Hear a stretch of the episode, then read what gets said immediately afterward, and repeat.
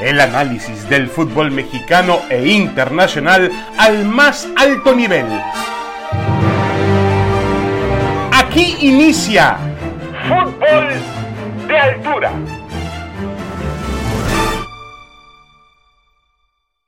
Damas y caballeros, bienvenidos, bienvenidos. Aquí estamos en Fútbol de Altura, como todas las semanas, hoy en compañía de Roberto Gómez Junco. Roberto, ¿cómo andas? Saludos, un abrazo. Igualmente, David Faitelson, un gusto como siempre compartir contigo este espacio. Roberto, tenemos ya listas las, eh, las, los cuartos de final, los cruces de cuartos de final del fútbol mexicano. A final de cuentas, han llegado o han logrado meterse a la liguilla del número uno al número ocho. Eh, ¿Podemos hablar, Roberto, de que hay eh, cierto, cierta esencia de justicia en, en este hecho? Sí, sí, por supuesto. Eh, los que quedaron arriba, que, por lo tanto tuvieron la ventaja de jugar en su cancha. O sea, estamos hablando de que se imponen los cuatro locales por distintos caminos, ¿no? Yo diría paradójicamente, David, que el menos convincente de todos fue el que ganó por mayor margen, ¿no? El, el, el 3-0 de Toluca Bravos eh, para nada refleja lo que, lo que sucedió en la cancha, lo que fue sucediendo en la cancha, que supo resolver el Toluca ampliamente dominado por los Bravos en el primer tiempo, sobre todo, ¿no? Y sin embargo se imponen 3 por 0. Eh, y en, en, los otros tres casos, eh, vamos a decir con claridad lo de los, lo de los Tigres, con claridad uh -huh. lo del Cruz Azul, aunque haya sido por un solo gol, creo que fue claramente superior al León. Y el Puebla Chivas, que tal vez fue la mejor serie, ¿no? Más pareja, más de ida y vuelta, que en algún momento estuvo para cualquiera, con el cierre dramático del gol, faltando unos cuantos segundos para forzar la distancia de los, de los penales, ¿no? Pero sí, sí creo que se podría hablar en cierto sentido de, de, de, de esa justicia, ¿no? Quisiéramos algunos que, que a la liga entraran menos, que no estuviera tan amplia la puerta, y en algunos casos sí se confirmó pues que, que, que, llegaste a esa instancia por las bondades del sistema de competencia. Yo, yo señalaría particularmente los casos del Necaxa y el León, que en, en, ese único partido de repechaje simple y sencillamente confirmaron su inestabilidad como equipos a lo largo de la fase regular. Sí, de acuerdo. El Necaxa eh, no aprovechó eh, gran parte del primer tiempo una ventaja numérica en, en cuanto a futbolistas en la cancha y a final de cuentas jamás fue ese equipo que tenía que arrojarse con todo, sobre todo cuando le abren una ventana, ¿no? De un futbolista como Aquino que es expulsado en los primeros minutos, le abren una posibilidad y no, no, no lo quiso aprovechar. Pero estoy de acuerdo contigo, Roberto. Quizá el mejor visitante de todos fue Bravos de Ciudad Juárez, que arrancó sí. el partido en la bombonera de forma trepidante, estrellando balones en los postes, obligando a, al portero brasileño Thiago Volpi a hacer la figura y fue el que, el que en apariencia más lejos estuvo de la posibilidad de avanzar a la, a la siguiente ronda. Pero bueno, al final el Toluca tiene contundencia, el Toluca tiene jugadores eh, que individualmente pueden marcar la diferencia, el estadio de la bombonera sigue pesando, debe pesar y más cuando se juega al mediodía de, de los domingos. Eh, y bueno, ya tenemos entonces listos los cruces de, de cuartos de final. De estos cuatro equipos, Roberto, Tigres, Cruz Azul, Toluca, Puebla, ¿cuál es el que más o quiénes son los que más pueden ponerse o colocarse en un momento dado al nivel de América, Monterrey, Santos y Pachuca?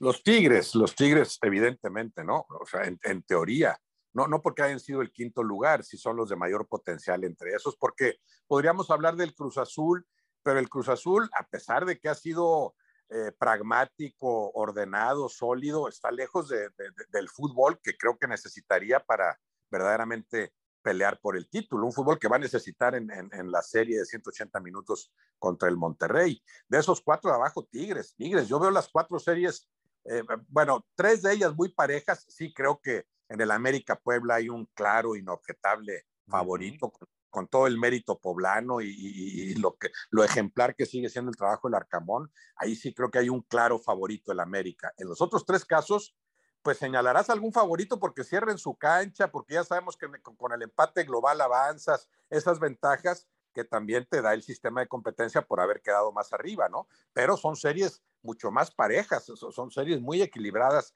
tres de las cuatro. Correcto, volviendo con el tema de Tigres, em, a, ver, cuando, cuando quizá eh, se mete en problemas el equipo por la expulsión, insistimos, eh, muy temprano en el juego de Aquino, em, aparece una figura como, como André Pierre Guignac que te resuelve el partido. El, el, gol de Guignac es uno de los más hermosos, más bellos que hemos podido ver en los últimos tiempos en, en Liguilla. Hay que ver también dónde está pisando Guignac en cuanto a la historia del fútbol mexicano en liguilla. Y hablamos de que eh, ha tenido menos tiempo para eh, poder establecer esos números y los ha establecido. Es el tercer máximo goleador en la historia de liguillas. Tú lo decías muy bien, Roberto, en un Twitter el fin de semana, eh, que Guiñac demuestra finalmente en el sitio donde realmente ah, ha tenido que demostrar y ha demostrado que es un jugador fundamental a la hora clave. Y teniendo un futbolista como Guiñac, obviamente Tigres tiene un arma que no tienen los demás dentro de esta liguilla. Así es, así es porque eh, ah, lo, confirma, ¿no? Guiñac eh, juega mejor conforme es más importante lo que está en juego, conforme va siendo más importante. Un caso similar en, en, cuanto a los Tigres de Nahuel Guzmán. Por eso es el portero, el mejor portero en la historia de este equipo, porque sabes que en los momentos cruciales va a responder, va a ofrecer sus mejores actuaciones. El título que le ganan al América, bueno, en gran parte se debe a, Nahuel Guzmán en, la serie de penales, además del gol de Dueñas en última instancia, todo lo que significó aquel, aquel partido jugado, creo que el mero día de, la, de, Navidad, el 25 de diciembre, aquel título. Bueno, y el caso de Iñak, así es. Eh, en la historia de Tigres, algunos no se acordarán tanto, pero eran jugadorazos. Y, eh, el, caso de Gaitán, de Lobos, Lucas Lobos, eh, Gasparini, aunque no, no le tocó a Gasparini, por hablar de grandes mediocampistas, grandes generadores de juego, que, que la diferencia con Gignac es que nunca se acercaron a esa dimensión en partidos cruciales. No fueron jugadores que dijeras, aquí está la liguilla y la ganan porque está Gaetano, porque está Lucas Lobos o porque está Gasparini. O, por Tomás Boy, ¿no? Tomás Boy, sí, Tomás Boy, Tomás Boy en, en, otra época, sí, y en diferentes circunstancias, algunas veces sí fue pieza fundamental para lo que los Tigres ganaron, aquellos dos primeros títulos, ¿no? Hace más de 40 años. Pero lo de Guiñac ha sido recurrente, ¿no? Desde que llegó desde que llegó después, bueno, después del fracaso inicial que implicó, muchos no se acuerdan, pero Gignac llega para, para jugar la parte final de aquella Libertadores en la que los Tigres desperdiciaron la oportunidad ante River, y, digo oportunidad porque, porque tú veías los planteles y, y podías ver más poderoso al de Tigres, que además había sido el mejor equipo en la fase regular de la Libertadores cierra como visitante en cancha de River, porque ya sabemos que así se manejó la, la, Conmebol, ¿no? Y, y, terminan siendo aplastados esos Tigres que tenían recién incorporado a, a, 2015. Bueno, de entonces a la fecha, son muchos los partidos en los que Gignac ha resuelto las cosas, como sucedió en este, ¿no?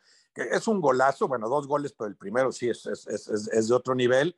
Claro, con la complicidad del Necaxa que ya mencionabas, yo no entiendo el Necaxa por qué se tardó en, distinguir lo que se estaba jugando, ¿no? Cuando echan a Aquino, dices, bueno, se te abre una oportunidad que no parecías tenerla en, la teoría, ¿no? En la práctica, ahí está. Nunca se vio un momento en el que el Necaxa entendiera que tenía un hombre más. Ese lapso que lo tuvo, ¿no? Que fueron, eh, no sé, 30 eh, minutos, porque, porque al inicio del segundo tiempo viene la expulsión necaxista. Sí, de acuerdo, de acuerdo. Al final de cuentas, a mí me parece, y estoy de acuerdo contigo, que Tigres se convierte en un, en un rival serio, importante, porque además sabemos que Tigres en el torneo regular jugó por debajo de las expectativas que se tenían para este equipo de fútbol. Estaba todo presupuestado, planeado para que Tigres fuese uno de los cuatro primeros, ¿no? No pudo, es verdad, tuvo ciertos momentos irregulares, pero este equipo tiene, tiene futbolistas, tiene un entrenador. Por cierto, el, fin de semana me pareció extraño, Roberto, que el estadio de Tigres, el estadio universitario, no estuviese lleno, como que la gente, no sé si le cobró algo a Tigres, no sé si está molesta, eh, pero es raro, bueno, es raro ver el estadio universitario que no esté lleno a máxima capacidad y es mucho más raro verlo que no esté lleno en una instancia de, de finales, como lo es la reclasificación. Rarísimo, rarísimo. Tampoco entiendo por qué, porque eh, sí, podrían estarle cobrando eso a Herrera. El hecho de que los Tigres, los dos torneos anteriores con Herrera, sí se ubicaban entre los cuatro primeros. Eh, las dos veces, si mal no recuerdo, quedaron en, semifinales, ¿no? Y ahora, por primera vez, no, no, están entre los cuatro primeros y, todavía tendrán que pasar sobre el Pachuca, un duelo que se ve muy parejo, como para, como para instalarse en las semifinales. Pero de cualquier forma me parece muy raro porque si algo ha distinguido esta afición de los Tigres, y, no lo menciono necesariamente como una virtud, ¿no? Es que apoya a su equipo ande como ande.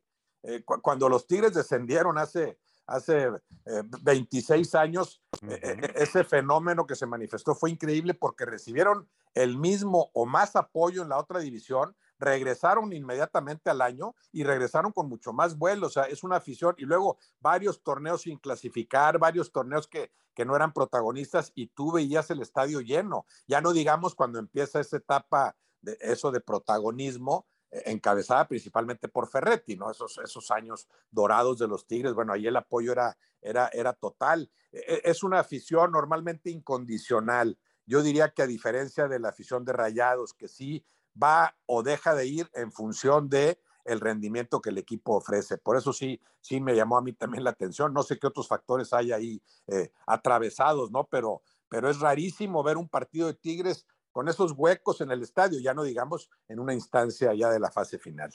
Sí, de acuerdo. Seguramente la, pues la directiva tendrá que poner focos rojos en ese sentido porque eh, es verdad lo que dice Roberto, me tocó vivir todavía mm, aquel descenso que si no me equivoco fue contra Monterrey, eh, con estadio lleno y un gol que hace Luis Miguel Salvador. Y luego lo que menciona Roberto y es eh, auténtico, el equipo en, en, la segunda división o primera división A o como se le llamaba aquel circuito, tenía el estadio lleno siempre y así logró regresar a la máxima división del fútbol mexicano. Ganó, ganó los dos torneos, David, de hecho, ganó los dos torneos, pues un hubo final, ganó los dos torneos dirigido por Alberto Guerra. Alberto Guerra, que había sido técnico exitoso con, con las Chivas, fue el que regresó a, los Tigres a la primera división. Roberto Cruz Azul, es verdad que todavía no convence con, totalmente con, con su fútbol, pero volvemos a un equipo que también tiene buenos jugadores por todas partes del campo.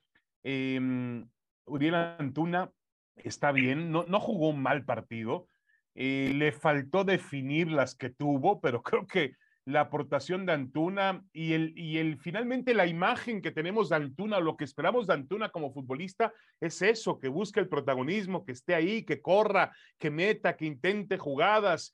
Em, yo no creo que fue fuese un mal partido de Antuna. Obviamente le faltó rubricarlo por lo menos con un gol o un par de goles.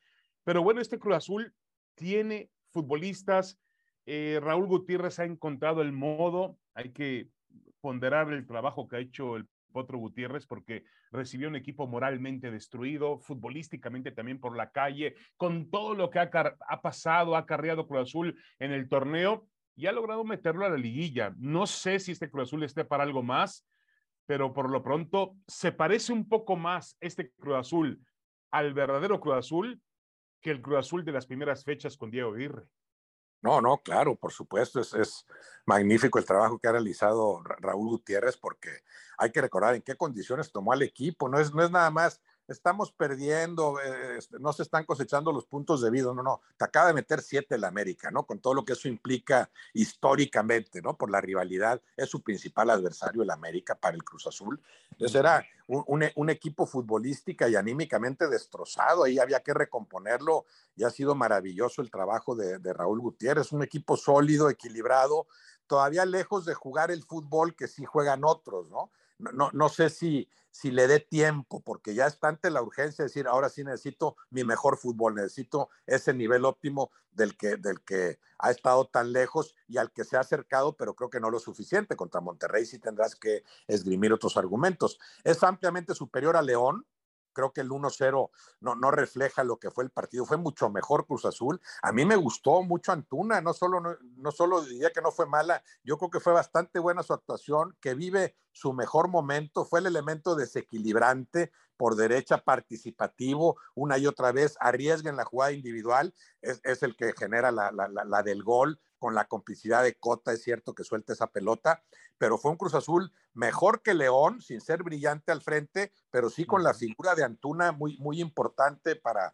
para desequilibrar. Sí, claro que tiene argumentos. Potencialmente el Cruz Azul sigue siendo de los más, de los más fuertes. No es tan fácil en tan poco tiempo eh, encontrar la mejor versión de un equipo, ¿no? Sí ha mejorado muchísimo Cruz Azul, eh, no lo veo todavía al nivel de Monterrey, pero claro que sí, si crece otra vez en esa, en esa instancia de los cuartos, podrá competir y podrá ser, podrá establecer las condiciones para que la serie quede para cualquiera, ¿no? Sí, yo creo que va a ser una serie eh, mucho más pareja de lo que todos imaginan. Y bueno, Cruz Azul es un equipo que va, que, además eh, está jugando mucho con ese factor anímico, moral, de decir, a ver, nadie confía en mí, no estoy absolutamente para, para nada. Hemos tenido un torneo malogrado, pero cuidado, cuidado, porque Cruz Azul va avanzando, avanzando, avanzando y puede convertirse, pues sí sería una sorpresa si Cruz Azul gana la liguilla, obviamente. Sería una sorpresa de acuerdo no, no, no con, con el tema histórico que, que envuelve a este equipo, pero sí una sorpresa con respecto a lo que ha mostrado en, el torneo. No estaba Cruz Azul después de aquel partido infame contra el América, después de lo que fue la, la época, la era muy corta de Diego Aguirre, la salida de Santi Jiménez, las lesiones, eh, la, también la partida de su, de su director deportivo Jaime Ordiales, en fin, eh, Cruz Azul está en los cuartos de final, eso es lo que cuenta, y vamos a ver si es rival de Monterrey. Rápidamente, eh, Roberto, para finalizar con el análisis de los em, equipos que han logrado pasar por la reclasificación, ya hablabas del Toluca, que quizá no merecía un marcador tan escandaloso en la bombonera, y también obviamente del Puebla, que sigue mostrando la, condición de un equipo que pelea, que logra realmente mm, equilibrar los partidos. Lastimosamente hizo un muy buen partido contra Chivas. Eh, creo que el árbitro Santander tiene que ver obviamente en, el resultado porque dejó de marcar dos penaltis que parecían muy claros eh, a favor del equipo de casa. Pero yo creo que hay que ponderar lo que ha hecho el Puebla, que, que el Arcamón sigue haciendo mucho con poco, le, desmantelan equipos, le, le, quitan jugadores, le ponen esto, se lesionan unos, y ahí está el Puebla eh, compitiendo hasta el final del campeonato y metiéndose entre los ocho mejores del torneo.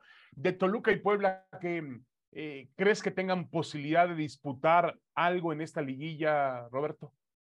Le veo más al Toluca, obviamente. Eh, veo, favorito al Santos sobre el Toluca, pero muy equilibrado, porque el Toluca tiene un enorme potencial, ¿no? E, equipos que, por cierto, han, ofrecido enfrentamientos eh, memorables, ¿no? Entre ellos alguna, alguna final, obviamente. Aquella final que creo que, que hizo todo para ganar el Santos Laguna, que fue mejor que el Toluca en, en aquellos 180 minutos, en los tiempos extra ya jugados en, en la cancha del Nemesio 10, eh, debe ser la mayor frustración que como técnico tenga Rubén Omar Romano, ¿no? Cuando más cerca estuvo tener un título. Buoso falló aquella. Recordarás aquellos dos falla tres penales consecutivos, creo. O sea, bueno, ya falló Bozo, falló el otro, no sé quién era Morales. Bueno, ya la siguiente la metemos y nos coronamos. Pues no, increíblemente. Cuando además el fútbol del Santos yo recuerdo muy bien aquel partido, había sido superior al del Toluca. Después, bueno, te coronas porque cumples con los requisitos que, que, que, que, eh, presenta el, fútbol mexicano y su sistema de competencia, es otra cosa, ¿no? Pero, pero aquel, aquel partido eh, eh, fue, una, fue una final especialmente atractiva por esos, por esos ingredientes, ¿no? Esa serie la veo pareja, pero claro, es, es favorito el Santos porque es más consistente en su juego. En cuanto a potencial, pues es similar. La mejor versión del Toluca, yo te diría que estaría por encima de la mejor versión del Santos Laguna, eso sí. Pero el Santos sabe hacer valer su condición de local, como sabe hacerlo el Toluca, el cierre te favorece, el empate global, etcétera. Yo señalaría al Santos Laguna como ligero favorito. En el otro caso de Puebla, no, claro que podrá competir, es increíble lo del Arcamón, sigue siendo increíble porque son varios torneos ya, creo que es la cuarta ocasión en que se mete en cuartos de final con, con planteles que no están entre los siete, ocho o nueve mejores en el fútbol mexicano y ahí sigue, ¿no? Competitivo, eh, no, no, no, deja de luchar eh, fue un partido muy atractivo contra Chivas, que no jugaron mal las Chivas, sí, favorecidas por el arbitraje, coincido contigo, dos penales, dos penales, el, el, primero de esos que, el árbitro debió ver en primera instancia, y el segundo, bueno, no era fácil de apreciar, pero ahí está el VAR, ya con las repeticiones de por medio también inobjetable, ya en el segundo tiempo esa, eh, eh, esa falta de Sepúlveda, ¿no? Entonces, sí es favorecido el Guadalajara por el arbitraje, pero en cuanto al juego desplegado, sí se, sí, sí estableció el, equipo visitante las cosas como para que, para que se, se, fueran para cualquier lado, ¿no? El empate dramático y ahí está otra vez el mérito del Puebla. No es fácil levantarte anímicamente. Ya te sientes en los cuartos y faltando 20 segundos para que se acabe el partido, te lo empatan. Para que después ejecuten los penales como lo hicieron, los cinco poblanos sin fallar. Y te diría que las Chivas lo ejecutaron muy bien también, a excepción de que se, resbala, ¿no? Chicote, Claro, fue una, fue una, serie de penales muy bien ejecutados, muy bien ejecutados. Entonces, hay, hay, un mérito indudable del Puebla claro que no puedes descartarlo contra el América. Por eso yo siempre hablo de probabilidades, ¿no? Que le puede, puede eliminar el pueblo al América, por supuesto, por supuesto que puede. O sea, es posible, es probable, pues no. Ahí sí yo vería un 75-25 a favor del América, a diferencia de las otras series mucho más equilibradas. Sí, correcto. Y hay que asumarle a lo, del Puebla eh, en ese mismo torneo ha tenido que luchar eh, Larcamón también con ausencias importantes. Dos jugadores titulares. Aristiguieta, el, el, atacante venezolano, lesionado fuera todo el torneo. El otro, el lateral brasileño eh, Reis, que sufrió una lesión espeluznante, dramática, en un partido contra Chivas en el torneo regular. A todo eso se ha impuesto Larcamón, se ha impuesto el equipo y realmente es un Puebla que empató. Bueno, la película que vimos el domingo en el Cuauhtémoc se repitió una y otra vez en el torneo regular. Como que el equipo baja en la parte final y le terminaron empatando partidos que merecía ganar el Puebla, Roberto. Sí, sí, sí, sí, que, no sé si no sé si era el caso de este, ¿no? Porque yo, yo sí vi muy, muy parejo, Con, con, lapsos. Bueno, los dos penaltis, ¿no? Sí, claro, claro, el arbitraje sí, obviamente le pudo dar otro rumbo, ¿no? Pero si, si nos atenemos a lo que jugaron, la cantidad y calidad de las llegadas, sí fue un partido muy parejo, ¿no? Pero es cierto, fue la tónica del Puebla, ¿no? En el torneo, eh, eh, le, empataban al final o era capaz de empatar al final, porque es un equipo que no se nunca, ¿no? Eh, está el antecedente reciente del Puebla América, que cerraron en la jornada 17, y el Puebla compitió bastante bien. Claro, era una América eh, a, lo mejor no a fondo, aunque sí quería asegurar el primer lugar y así lo hizo, pero está reciente ese antecedente, el Puebla puede competir, es favorito inobjetable el América, pero de eso a que ya, ya, ya lo instales en, en, las semifinales, pues hay un trecho, ¿no? Sí, a mí me llama mucho la atención, Roberto, ya para finalizar con este tema, ir a la pausa y regresar para hablar de la situación de Chivas y también un poco del arbitraje, eh, que este chico Diego Rey, e Israel Reyes, tiene 22 años de edad. ¿Cómo cobró el penalti ayer en el Estadio Cuauhtémoc? En un momento decisivo. Eso que algunos llaman irresponsabilidad y que otros llamamos atrevimiento y además lo cobró con tal seguridad que, no podemos reclamarle absolutamente nada.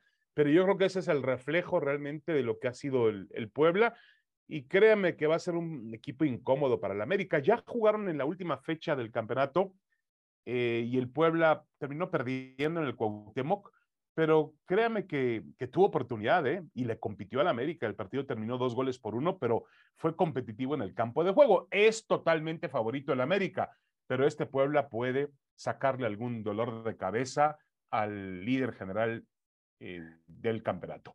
Sí.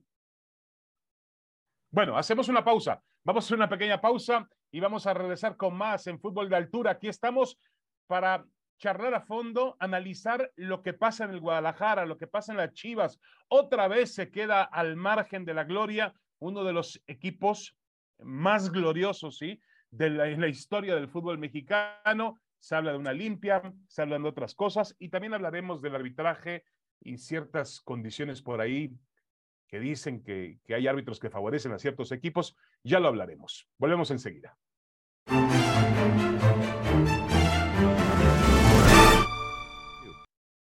Regresamos, regresamos. Esto es Fútbol de Altura, el podcast de ESPN. Aquí estamos en compañía de Roberto Gómez Junco. Y bueno, Roberto, tenemos em, el tema del Guadalajara, el tema de Chivas, que, sigue sin realmente, pues, patentar en el campo de juego la historia que tiene este equipo de fútbol. y, además es, una, es un tema que se repite torneo con torneo, liguilla con liguilla. El Guadalajara no le alcanza para competir donde aparentemente le corresponde competir. Y ya van varios torneos eh, alejándose de la liguilla desde que fue campeón del fútbol mexicano con, con Matías Almeida hace cuatro años. El Guadalajara ha tenido sus dificultades. La promesa de Ricardo Peláez de que este equipo en este equipo sí hablar de campeonatos. Claro, él llegó quizá en una época donde se hablaba de temas de descenso, del Guadalajara sumido en los últimos lugares. Ya no está ahí Chivas, tampoco hay descenso ya, pero eh, ha mejorado su porcentaje, eso es verdad, pero tampoco es el Guadalajara que realmente quiere el aficionado de las Chivas. Eh, yo no diría que fue decepcionante la actuación del domingo en el Cuauhtémoc, pero a final de cuentas se traduce directamente en un fracaso, Roberto. No hay otra forma de llamarle. Sí, claro, aquí hay que establecer esa diferencia, ¿no? Eh, yo creo que juegan bien las Chivas, que, ofrecen un buen partido, tienen enfrente un Puebla también listo para, para competir. Fue, fue el duelo más atractivo por el equilibrio de fuerzas, por la ida y vuelta, por todo lo que implicó el cierre dramático, la ejecución de los penales. Yo, yo no les reprocharía gran cosa a las Chivas y, y Cadena al final dice que está muy apenado con la gente, etcétera. el problema no es, no es lo de ayer en Puebla. El problema es, bueno, es que jugaste en Puebla porque terminaste en noveno lugar y no es el primer torneo que, haces eso. O sea, el, Guadalajara ha sido simple y sencillamente un desastre después de aquel título que tú mencionas, en el que, por cierto, estuvo presente Santander, no el mismo árbitro de ayer. Sí, sí, sí. Porque, porque aquella falla es, es evidente, aquella ayuda a las Chivas, un penal que no se marca, que pudo implicar el empate para los Tigres y después quién sabe qué sucedía, ¿no? aquella final que ganan las Chivas. Bueno, después de esa final, ha sido fracaso tras fracaso. No es de que me quedé en la orilla, ni siquiera, no, no, no. En varios de esos torneos ni siquiera calificas, no te metes entre los ocho primeros. Para lo que debe ser Chivas, para la historia, para la supuesta grandeza, es vergonzoso lo de este equipo desde aquel título hasta la fecha. Es vergonzoso. Bueno, siempre hay que compararlo inevitablemente con el acérrimo adversario. El América tan acostumbrado a luchar por el papel de protagonista en cada torneo y las Chivas que parece que, que, cada vez están más tranquilas navegando en la mediocridad. Sí, sí, de acuerdo contigo. El, termómetro del Chivas debe ser el América y viceversa también, pero el Guadalajara no ha podido mantenerse en ese nivel competitivo. Eh, van y vienen jugadores, eh, los refuerzos no han funcionado. Ayer quizá Alan Mozo cuando entró al partido, uno se pregunta por qué Alan Mozo no jugó, no tuvo más minutos. Em, el hecho tampoco mm, de Ormeño, Ormeño no terminó siendo el futbolista que realmente necesitaba Chivas, a pesar de tener algunos jugadores realmente que elevaron su nivel. Yo hablo de Alexis Vega, que Alexis Vega tuvo un gran, gran torneo. El mismo Conejito Brizuela creo que mejoró muchísimo, eh, pero le faltó, le faltó a este Beltrán, le faltó a este Guadalajara. Ayer eh, Sepúlveda, el defensor central, tuvo una, jornada muy amarga, muy asiaga, realmente muy, muy triste, estuvo mal, eh, cometió un penalti en una mano que tenía que haber sido marcada y después pierde la marca en el remate del jugador poblano que establece el 1 por 0. Muy mal este Chivas, correcto. Ahora, eh, Roberto, la responsabilidad aquí es más de los futbolistas, más del entrenador, más de Ricardo Peláez, más de Amaury Vergara, ¿de quién sería la responsabilidad aquí? Yo, yo lo veo a niveles directivos, sí.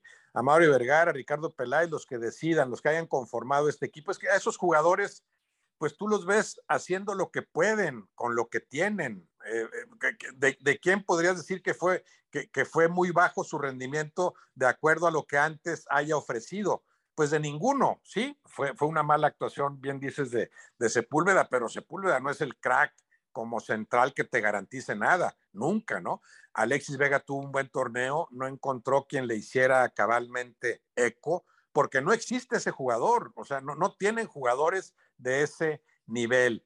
¿Quién fue conformando este plantel? Bueno, pues a niveles directivos, desde aquella inversión millonaria que para mí estuvo eh, eh, mal utilizado todo ese dinero, llegaron muchos jugadores de los cuales el 80% no sirvió, creo que desde ahí había que contratar a menos jugadores de más calidad. Y claro, también pensaría yo eh, en un problema que lleva más tiempo, que no le puedes achacar a, Ricardo Peláez, la formación de futbolistas. Se habla mucho de la ejemplar defensa a ultranza de la mexicanidad en este equipo, lo cual me parece encomiable. Ese, es un rasgo de, su historia. Eso, eso no lo tocaría yo nunca por ningún motivo.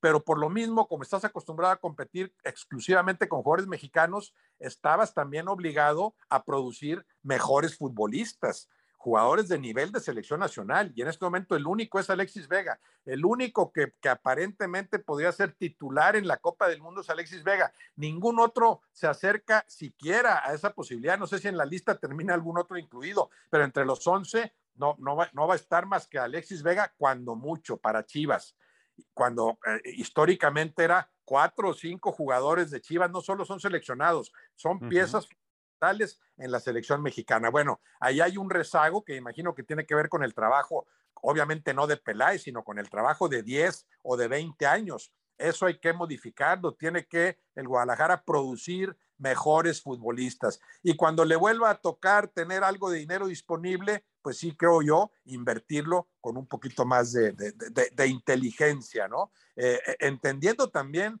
e, es, ese otro factor, esa otra circunstancia que suele pesar en las Chivas.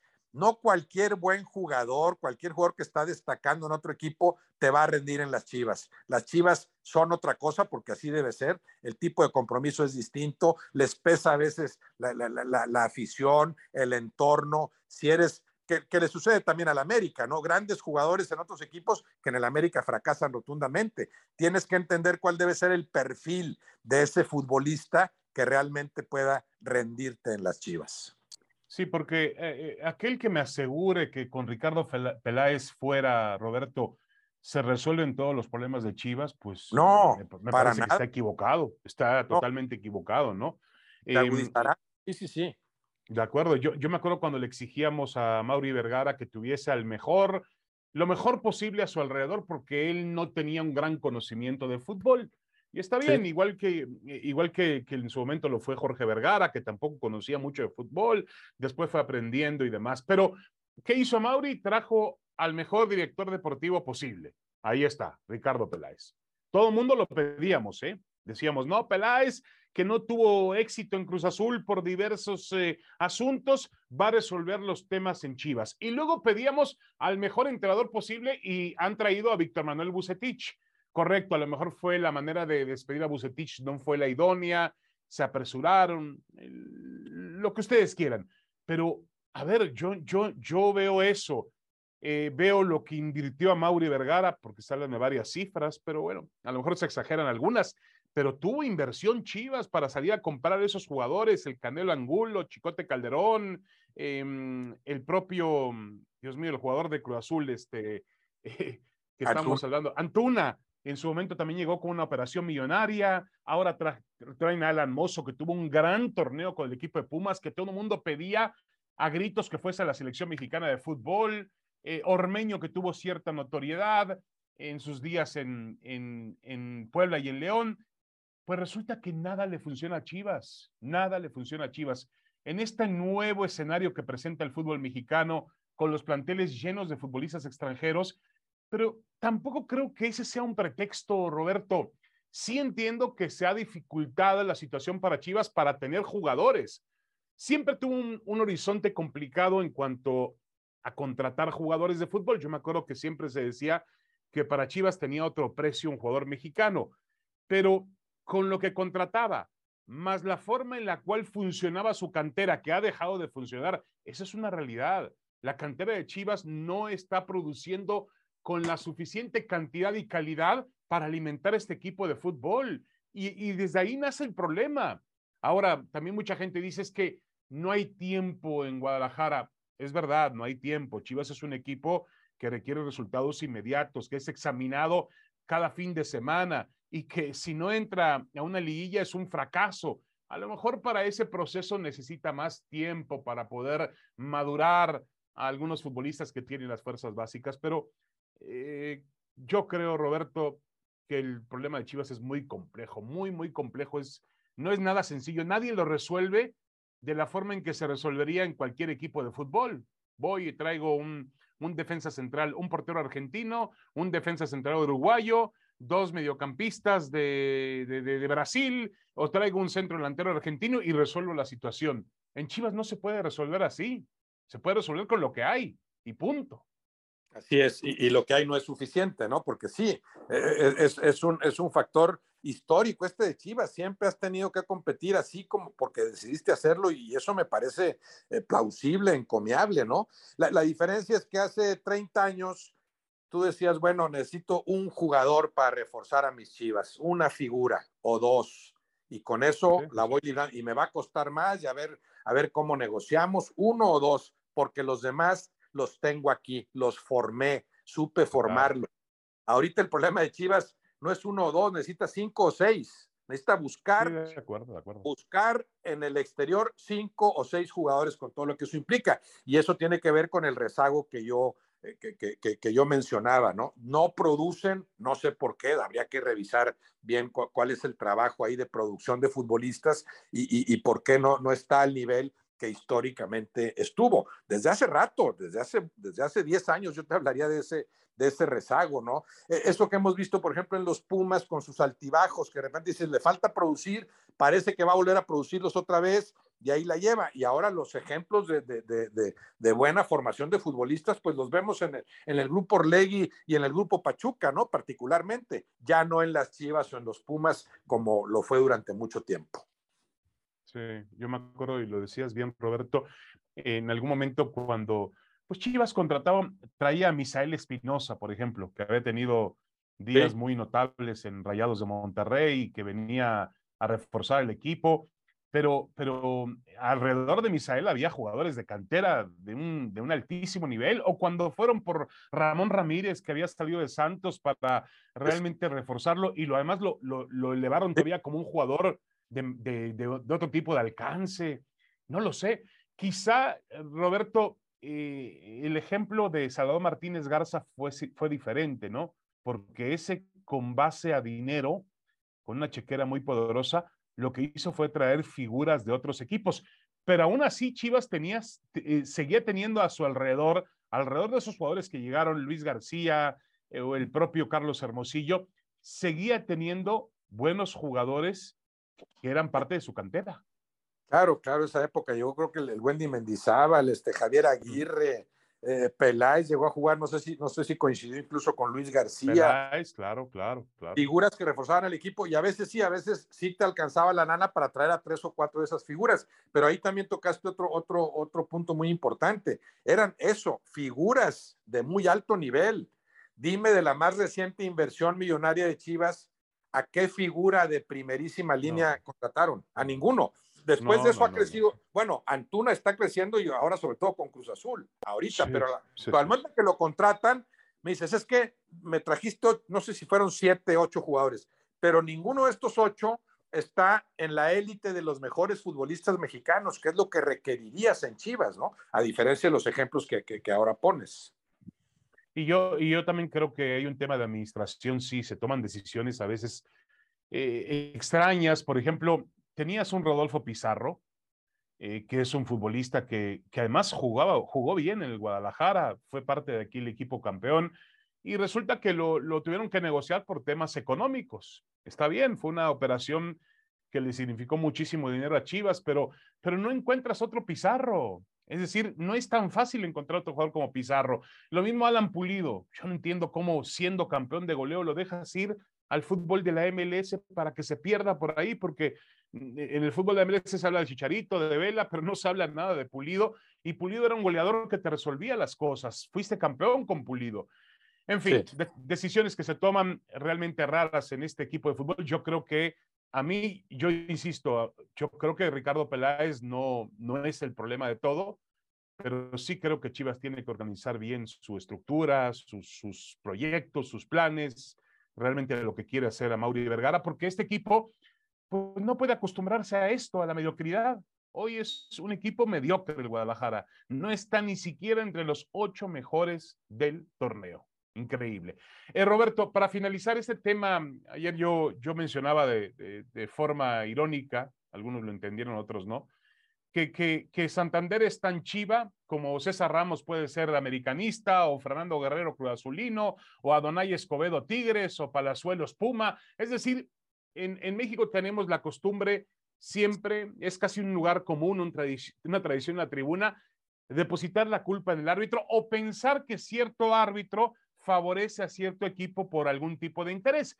Quizá, eh, yo me incluyo en esa cultura también de los sospechosos, eh, obviamente nos, nos referimos a la década de los 80 con el América, aunque nunca tampoco se pudo comprobar que un árbitro ayudó al América por algún tipo de interés. Lo que se hablaba siempre es que el América pues representaba los hilos del poder y eso sigue ocurriendo hasta hoy mismo. Eso es lo que reclamamos algunos, la cercanía de la América con el poder. Los últimos tres presidentes de Federación Mexicana de Fútbol han trabajado en el América o han sido empleados del equipo que es dueño de la América. Eso es lo único que se reclama. Yo no puedo comprobar que un árbitro, eh, fehacientemente que un árbitro haya ayudado a la América en algún momento de, su historia.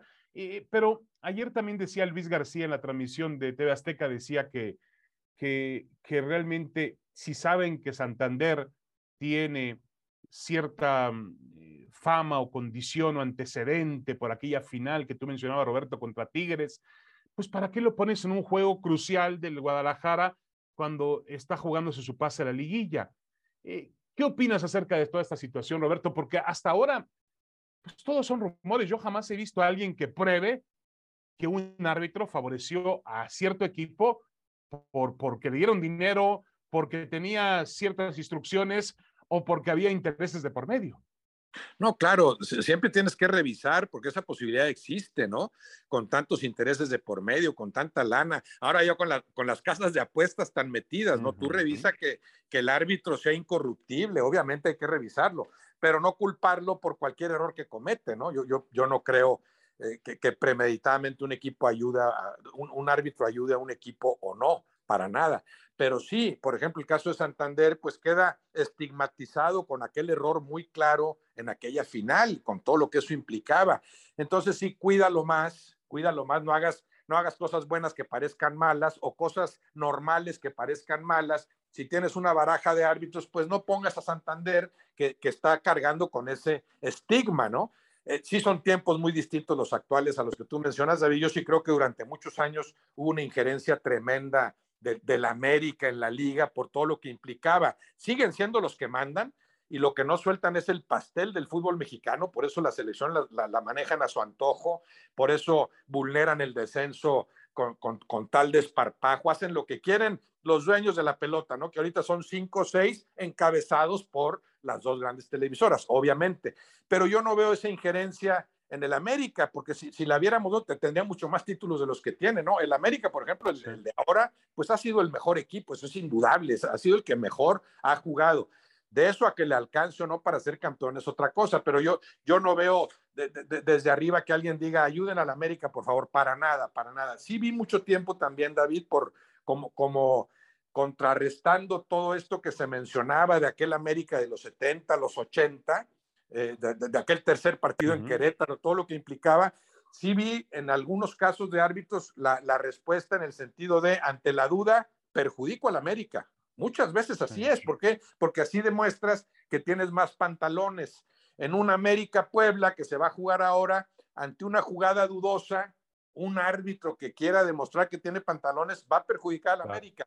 Y suele suceder también eso. Yo sigo viendo errores arbitrales para cualquier lado, ¿no? Eh, sí, sí error, y, y, mal manejo del VAR, que sí se ve la intención de mejorarlo, pero sigue equivocándose. Entonces, ah, pero aún pensando, pero aún creyendo en esa limpieza, ahí coincido con, con Luis García, claro, si Santander tiene ese estigma, pues no lo pongas a pitar cuando jueguen las Chivas.